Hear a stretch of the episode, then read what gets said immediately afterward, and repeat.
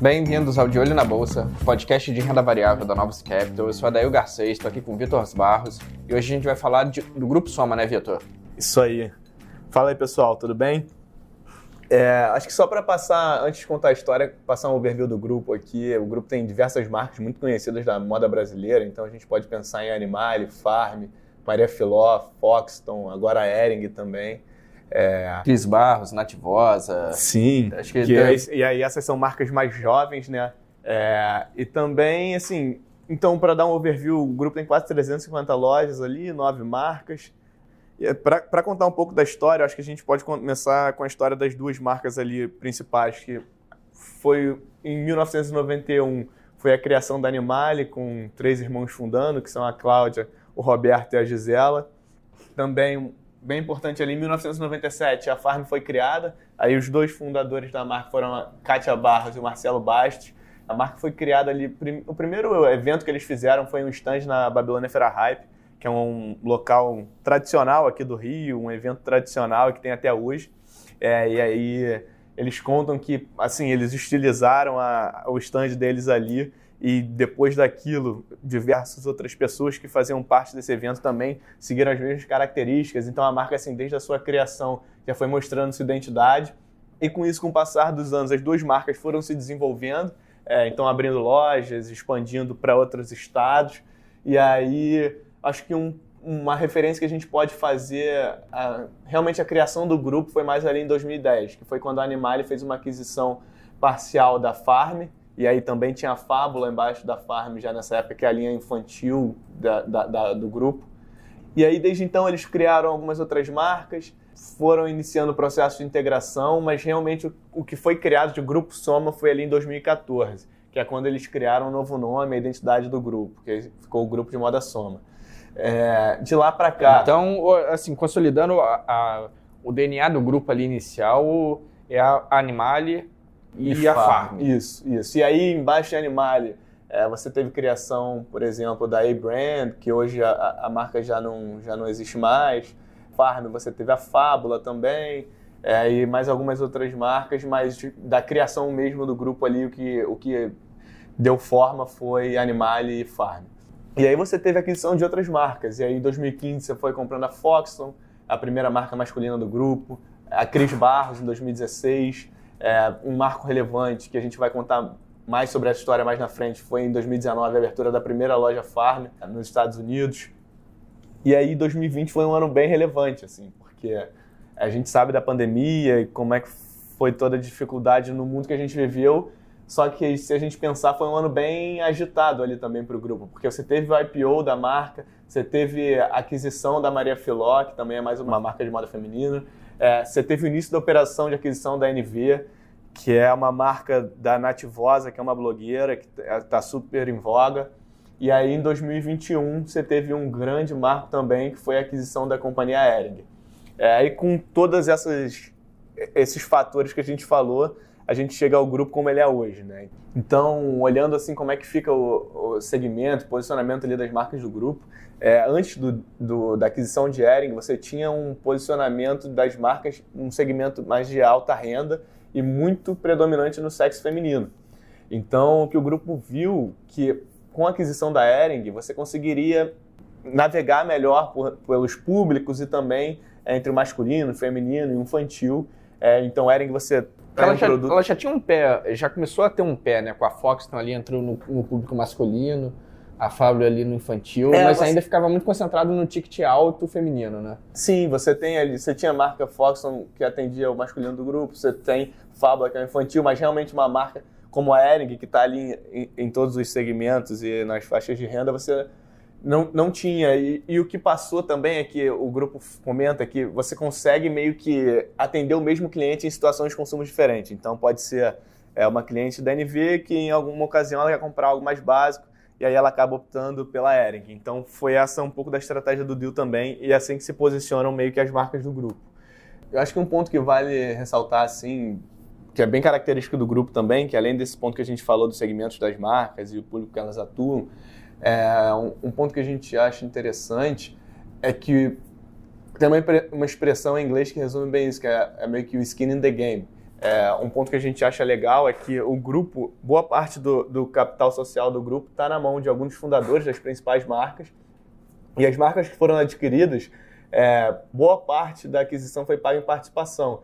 E essas pessoas chaves de cada uma das marcas ali, da maioria delas, elas não, elas continuam com a participação no grupo e ainda estão presentes no dia a dia da operação. Então a gente vê isso como um fator interessante de você estar tá envolvido no negócio, ter a sua participação ali ainda é, e estar tá tocando o negócio de perto também. Quem construiu isso está junto na história. E aí eu acho que esse é um dos pontos principais assim da tese. Né? Então vai, acho que resumindo os principais pontos da tese ali que a gente gosta é que os fundadores ali eles ainda estão na frente dos negócios, né? E, e são é, acionistas relevantes. Então o skin the game ali que o que o Vitor falou. É, a Farm é a marca principal, mas não é a única. Então você tem, vai de certa forma, uma diversidade de marcas ali que dilui um pouco o, o risco de estar tá exposto numa marca só. E aí, de vertentes de crescimento, você tem a Farm Global, que é um ponto bem interessante, acho que a gente vai falar mais ali na frente. O turnaround da Ering, que a gente vai explicar que tem muitas fruta, frutos baixos para serem colhidos ali, a margem ainda dá para melhorar muito e, e, otimizar muito a empresa.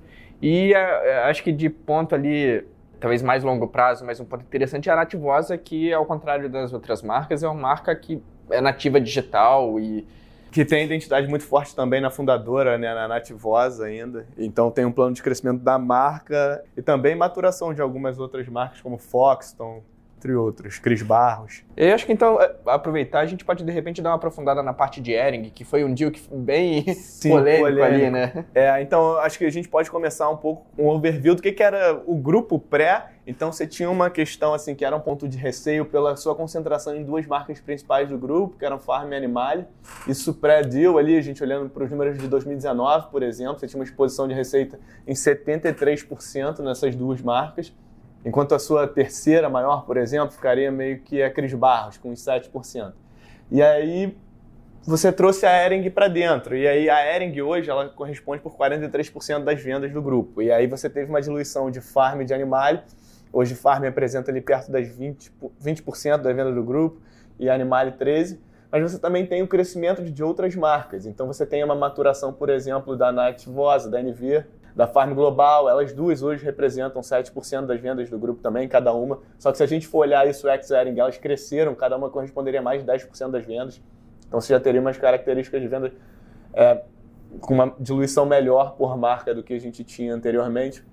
E aí esse foi o ponto de atenção da, da aquisição de Ering, pelo ponto da margem bruta dela. Então hoje o grupo Soma, que é um dos fatores que a gente acha de destaque do grupo, é, é a capacidade deles de repasse de preço e o que eles entregam de margem bruta, por exemplo. Que até Você não reflete dessa capacidade de repasse de preço pelo poder de margem, né? A gente viu muito isso durante a pandemia, né? Eu acho que até pelo ticket é, e a categoria que ela se enquadra ali, ela sofreu muito menos do que as outras em, nesse cenário inflacionário, de poder aquisitivo, perda de poder aquisitivo. Sim, é, eu acho que um fator interessante do grupo na pandemia foi a sua capacidade de conseguir realmente capturar as vendas no digital também e, e mantendo as margens, né? Então, assim, a gente vê o poder de marca bem interessante no grupo sendo refletido nas margens brutas, por exemplo, em alguns trimestres, ela atingindo acima de 70% de margem bruta, o próximo de 70% de margem bruta do seu portfólio ex-Ering. Só que quando a gente vai olhar para a margem bruta de Ering, a margem bruta de Ering ali pré-pandemia era próximo de 45%, mais ou menos. Então, quando você bota isso tudo na conta, ainda mais com a concentração de receita que a gente comentou é, de Ering é, anteriormente, você fica ali com uma margem hoje perto de 55% mais ou menos. Então esse foi um dos pontos que as pessoas atacaram. Só que aí quando a gente vai olhar também sobre outra ótica, quando a gente vai olhar, por exemplo, Arezo e Renner, é, o grupo Soma hoje pratica margens semelhantes ao que esses peers praticam, né?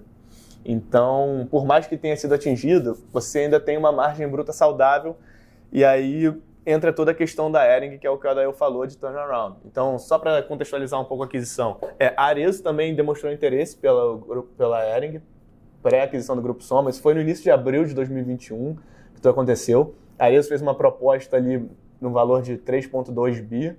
Dava mais ou menos um prêmio de 20% pelo que a empresa vinha sendo negociada.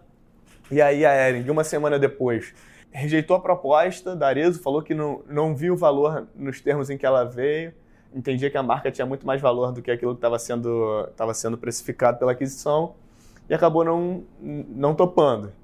E aí, cerca de 10 dias depois, foi anunciado pela Ering o aceite de uma proposta do Grupo Soma. Então, a proposta foi anunciada e o aceite junto, um pouco mais de 5 bilhões, foi 5,1 bilhões. É, isso dava ali um prêmio de 90% mais ou menos para o fechamento pré a rejeição da proposta de Arezo, porque assim que a proposta foi rejeitada, a ação reagiu bem forte. Então, esse foi um ponto que foi levantado, só que quando a gente vai olhar, boa parte dessa aquisição também foi paga em participação. Então, a, a Ering ficou meio que com 34% de share da companhia combinada, se teve um pagamento de 1,5 bi em caixa e 3,7 bi em ações, mais ou menos.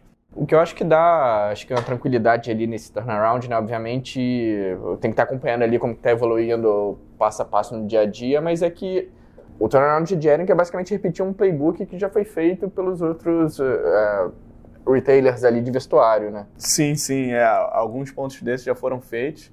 E aí também um ponto que é interessante comentar é que a companhia vê um crescimento também do que é o mercado dela, que é o que a gente comentou anteriormente, que ela enxergava que antes ela atuava meio que num mercado aí de 30 bilhões de reais, com a aquisição de Ering, ela passa a navegar num mar aí de um oceano de 110 bilhões, então você multiplica o seu mercado endereçável por quase quatro vezes, além de que antes você tinha um share ali de 5,6% nesse mercado em que você trabalhava mais ou menos, e com a fusão, entrando nesse novo segmento, você basicamente dilui pela metade, assim, você vai para 2%, 2,5% de share. Então você tem um espaço também para você crescer e consolidar. E aí esses pontos que você falou, Adail, é, basicamente a companhia, e foi legal que a companhia deu uma cor, assim, do que que, bastante cor, na verdade, o que, que você pode fazer para destravar esse valor, parece que já está tudo meio que mapeado. Então, você tem uma série de interseções onde você consegue o Grupo Soma, o que faz hoje no operacional comercial, trazer para dentro de Ering, e, e, melhorar essas partes em que às vezes atingem a margem e, e o serviço do, que a Ering oferece, serviço e produto. E você também consegue fazer o contrário. Tem alguns pontos de Ering onde você pode travar valor de soma, mas esse já é mais uma segunda derivada. Mas tem alguns pontos, como você comentou, push and pull, que é um ponto que a gente já viu a Renner fazer alguns anos atrás e que deu certo. E aí é um fator que que o Grupo Soma está botando na mesa para implementar em Ering que pode destravar valor. É, o Provão Online, que é, uma, que é uma, um, um método interessante que o Grupo Soma usa para montar a coleção realmente. Você meio que bota uma gordura ali em quais são as peças que você é, vai levar para a coleção, e aí você tem vendedoras, clientes, algumas clientes selecionadas, o grupo todo meio que é, mobilizado ali para para fazer uma votação do que, que, seriam as peças que vocês acham que você mais usaria, que você compraria, que seu melhor cliente compraria. E aí as melhores peças selecionadas são a, a formação da nova coleção, é, um, um, um, reajuste ali no sortimento, você reduzir a cauda longa e focar esse orçamento nas suas peças que vendem mais. São uma série de fatores que o grupo já identificou e que podem destravar valor é, dentro de Ering. Também redução de atraso na produção, é, redução na quebra com, com os franqueados. Então, acho que esses pontos que foram comentados meio que dão uma luz para a solução dos problemas de Eren, que basicamente são meio que cadeia, logística e também um pouco de marca, assim. Então, nesse ponto da marca até a gente não comentou, mas o grupo, por exemplo, o grupo entende que a, a Ering é uma referência do básico, é, mas que você pode deixar esse básico um pouco mais estiloso, com umas peças melhores, além de você usar o poder de marca das outras marcas do grupo que a gente comentou anteriormente, para dentro da Ering, então fazendo umas collabs, por exemplo, já teve uma de Fábula com Ering Kids, e aí você conseguir atingir um pricing point maior. Então, é, meio que a companhia entende que, assim, essas são algumas das iniciativas que você consegue fazer para solucionar esses problemas, que basicamente foram que a gente citou, mas só para reforçar, meio que cadeia, logística e, e a marca em si com o passar do tempo foi ficando meio que defasada. E, e aí você, ela enxerga ali que fazendo tudo certo, todo, todo o caminho que ela mapeia, dando certo todo o playbook, ela consegue destravar de, de receita um incremento de cerca de 1 bi meio a 3 bi quase, próximo de 3 bi, menos 3 bi, de receita incremental, implementando aí, melhorando o sortimento, conseguindo entregar o push and pull no, no, no auge dele ali, é, resolvendo supply chain, expandindo o footprint, acelerando digital, que é um ponto também que a, a companhia bate, é, eu não comentei anteriormente. Então, você entregando todos esses ajustes, você conseguiria destravar esse valor. Então, aí, é, resumindo, né, a gente tem é, uma das vertentes, que é Ering, que hoje é um terço do grupo ali, é basicamente o, o turnaround ali é ajustes operacionais, você melhora a margem, que hoje é muito aquém dos competidores, dos pares.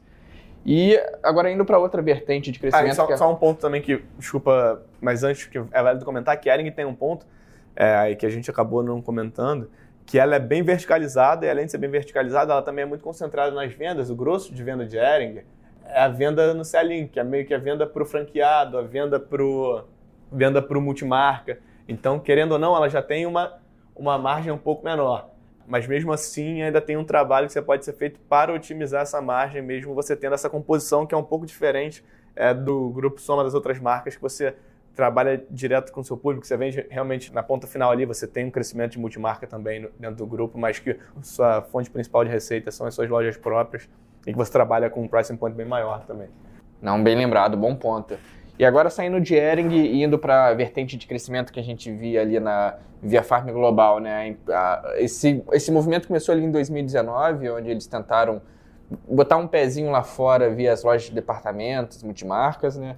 E hoje já estão, o foco agora é começar a crescer com loja própria, já estão, começaram nos Estados Unidos, agora estão botando um pé na Europa também. Sim, sim, é. E esse ponto que você falou até do, do multimarca, né, do wholesale, é, é interessante a gente falar, porque foi realmente a principal avenida de, de crescimento da operação lá fora. E foi uma parceria interessante, porque às vezes pode ver nossa cabeça assim, pô, numa loja de departamento. E, é, é. Mas quando a gente olha para a operação, a operação que foi feita, ficou bem legal. E as lojas em que, em que a Farm Global acabou entrando é, são marcas bem relevantes assim quando a gente pensa em tamanho de venda. Por exemplo, se a gente pensar numa Nordstrom, que tem um tamanho de mais de 70 bilhões de dólares, Neyman Marcos com 25 bilhões. Então, elas foram essenciais para a entrada, para a expansão da Farm Global. E mesmo assim, quando a gente olha o que a Farm Global representa delas, por exemplo, da, do maior share que ela tem em uma dessas, 1% e meio quase. Então, ela ainda tem muito espaço para crescer, ela é pouco representativa ainda para essas marcas, para esses grupos, e mesmo assim ela já vem crescendo ano contra ano ali, dobrando. E é engraçado que você pensa no multimarcas ali, você imagina que a, a, uma marca brasileira ainda fica perdida ali no meio de um monte de marca, mas ela foi crescendo organicamente ali no, vai, no boca a boca ali de celebridade, que começou a postar Sim. foto espontaneamente para as é, marcas. Esse, esse foi um ponto que super interessante da tese, que realmente se tornou um marketing viral ali, porque quando você conversa com, com, com a equipe, quando você vê alguns eventos deles, eles realmente levaram a identidade da Farm, mas botando ela num estilo mais internacional. Então, a companhia chegou ali meio a dar é, uma abertura de uma pirâmide que eles consideram algumas marcas como referência e mostraram, cara, a gente quer ser enxergada como uma marca aqui, que são marcas contemporâneas, que aí tem um ticket mais alto ali, mais expressivo, só que a gente quer realmente nosso pricing point vai ser aqui, que é na categoria de baixo, e aí também é um produto com um ticket médio mais alto, mas assim, abaixo do como ela se posiciona como produto. E acaba que com a identidade da marca, que assim, já é característica aqui localmente, e que eles conseguiram transportar para lá, é, meio que virou, que viralizou, e assim, você vê celebridades como Sarah Jessica Parker, Anne Hathaway, Jessica Alba, diversas dessas celebridades usaram os produtos e aí meio que virou um pouco de uma febre. Então, além do, do multimarca ou da loja de apartamento que a gente falou, que foi uma das principais avenidas de crescimento, o e-commerce também se tornou fundamental para essa expansão. E aí o pé que a gente está hoje é mais ou menos a marca vendendo ali é, os seus 200 milhões em um ano, dobrando de receita desde 2019. É, e agora o grupo fala que eles querem fazer realmente a Farm Global marca virar marca. Então é você expandir loja própria, está seguindo o mesmo playbook ali nos Estados Unidos, está seguindo na Europa, então agora está entrando em wholesales na Europa. Esse é um dos fatores ali do grupo Soma mais interessantes. Assim, a Farm Global é realmente algo que pode ser bem interessante. E aí, quando a gente pensa nisso tudo, que aí seriam meio que lojas próprias, a, a, a companhia já, já deixou claro que pretende expandir também para calçados. Então, se a gente pensar só no vestuário feminino ali para Europa Estados Unidos, você tem um mercado de 350 bilhões que a companhia vai estar tá atuando, né? E agora vai expandir loja própria, vai começar realmente o Pace loja própria. E aí, se você pensar em calçados também, que aí é um, é, é um segmento que a companhia já demonstrou a intenção de entrar e que deve entrar nos próximos meses, é, você teria mais 50 bilhões de mercado, por exemplo, nos Estados Unidos. Então, assim, é uma das teses que a gente mais, mais acha interessante do grupo e que a gente acha que pode escalar e, e ver valor assim no, nesse crescimento.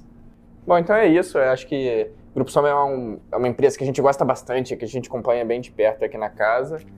E espero que vocês tenham gostado. Até o próximo De Olho na Bolsa. Até o próximo, pessoal. Tchau, tchau. Tchau, tchau.